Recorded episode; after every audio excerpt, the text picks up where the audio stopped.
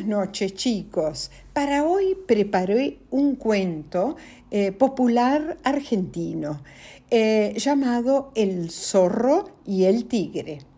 Em, en sí, en Argentina y en América del Sur no hay tigres como los conocemos, sino, aunque hay eh, como cinco tipos de felinos. El más grande es en, América del Sur el jaguareté. Y muchas veces al jaguareté lo llaman tigre. Así que eh, es para que sepan, para que no, no nos confundamos. Eh, empecemos con el cuento del zorro y el tigre. El día estaba tan, tan lindo, había comenzado la primavera.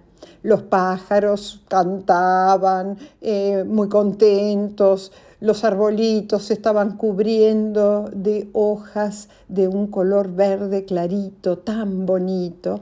Y los palos borrachos, ustedes los conocen, esos árboles que tienen un tronco eh, muy, muy redondo, ah, estaban preciosos con sus flores rosas, algunas, algunos palos borrachos y otros blancos los animales andaban muy, muy excitados porque estaban buscando novia y las novias y los novios, que son las cosas de la primavera. El zorro estaba de lo más tranquilo en el suelo con las patas apoyadas en un árbol, un árbol creo que uno de los más bonitos, el lapacho. ¿Y qué hacía? Miraba para arriba porque había dos cotorritas eh, muy enamoradas que estaban construyendo su nido para poner sus huevitos. Al mismo tiempo pensaba, eh, el zorro pensaba en una zorrita preciosa que había visto eh, hacía unos días y el corazón le golpeaba el pecho, mm, estaba muy, muy enamorado pero de repente apareció un tigre y con un rugido le saltó encima. Te tengo atrapado, zorro del diablo. Esta vez sí que no te me vas a escapar. Uy, pensó el zorro, qué problema.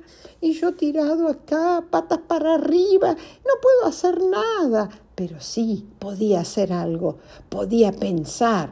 Ustedes saben que los zorros son muy astutos, ¿eh? no sé si inteligentes, pero astutos son muy astutos.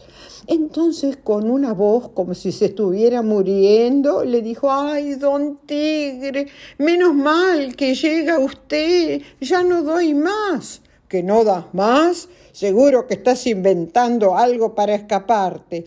No, no, ayúdeme a sostener este árbol, que, que, me duelen las rodillas, se me doblan las rodillas. ¿Y qué pasa con este árbol? preguntó el tigre, que era muy curioso.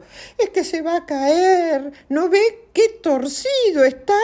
Y si se cae bien, se viene todo el monte abajo y nos morimos aplastados porque este árbol sostiene a todo el monte. ¡Hoy no doy más! Estoy por aflojar. No, no, aguante un poco más. ¿Qué podemos hacer? Y lo que podemos hacer es que usted vaya a traer un tronco grande para poder apuntalar el árbol. Ay, ay, me estoy por rendir, decía el zorro. Aguante, don zorro, aguante. El zorro miró al tigre con cara como si estuviera por morir y le dijo, ya sé, ¿por qué no se queda usted que es tan fuerte sosteniendo al lapacho un rato mientras yo voy de una corrida a buscar un gran tronco para asegurarlo? Bueno, bueno, dijo el tigre, quédese quieto hasta que yo sostenga todo el peso del árbol. Y se acostó al lado del zorro levantó sus grandes patas y las apoyó con fuerza contra el árbol. Bueno, eh, afloje ahora, don zorro, le dijo mientras el zorro se, se estaba refregando las rodillas que él hacía, que le dolían tanto, tanto. Ay, qué alivio, don tigre. Menos mal que llegó usted justo cuando me estaba por, por dar por vencido eh, y movía las patas como, como eh, tratando de, de estirarlas. Téngalo bien firme, que yo voy a buscar un buen tronco y vuelvo. No, no afloje, ¿eh? No, no, no, pero vaya rápido, dijo el tigre. Y el zorro se fue corriendo. Cuando calculó que, se, que ya estaba suficientemente lejos, eh, empezó a caminar despacio y miraba alrededor a ver si veía la zorrita. Eh, las cotorras seguían haciendo sus nidos.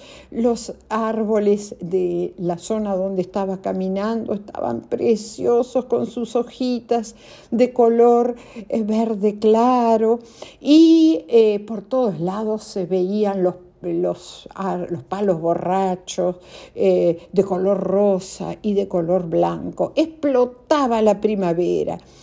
Y entonces se acordó que por un caminito a la derecha eh, él había encontrado a la zorra tan bonita y el corazón le empezó a golpear el pecho y se olvidó completamente del tigre que eh, ¿Cuándo se habrá dado cuenta el pobre tri, el tigre que lo habían engañado con una mentira más grande, más grande que el lapacho que él estaba sosteniendo? Dicen las cotorras, dicen los animales del bosque, que muchas, pero muchas horas después escucharon un rugido terrible que hizo temblar al monte entero y vieron pasar al tigre refregándose las rodillas y maldiciendo en voz alta. Y colorín colorado, este cuentito del zorro y del tigre se ha terminado. Eh, casi eh, lo podríamos llamar una fábula, lo que pasa que no está la moraleja, no, no está, no, no termina con una moraleja, pero bueno, la podríamos eh, pensar nosotros. el zorro, chiquitito, pero astuto, ¿no es cierto?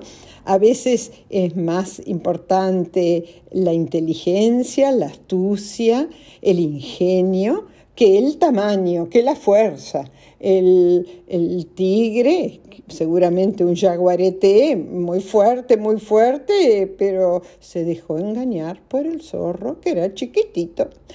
Bueno, buenas noches a todos. Besos tren.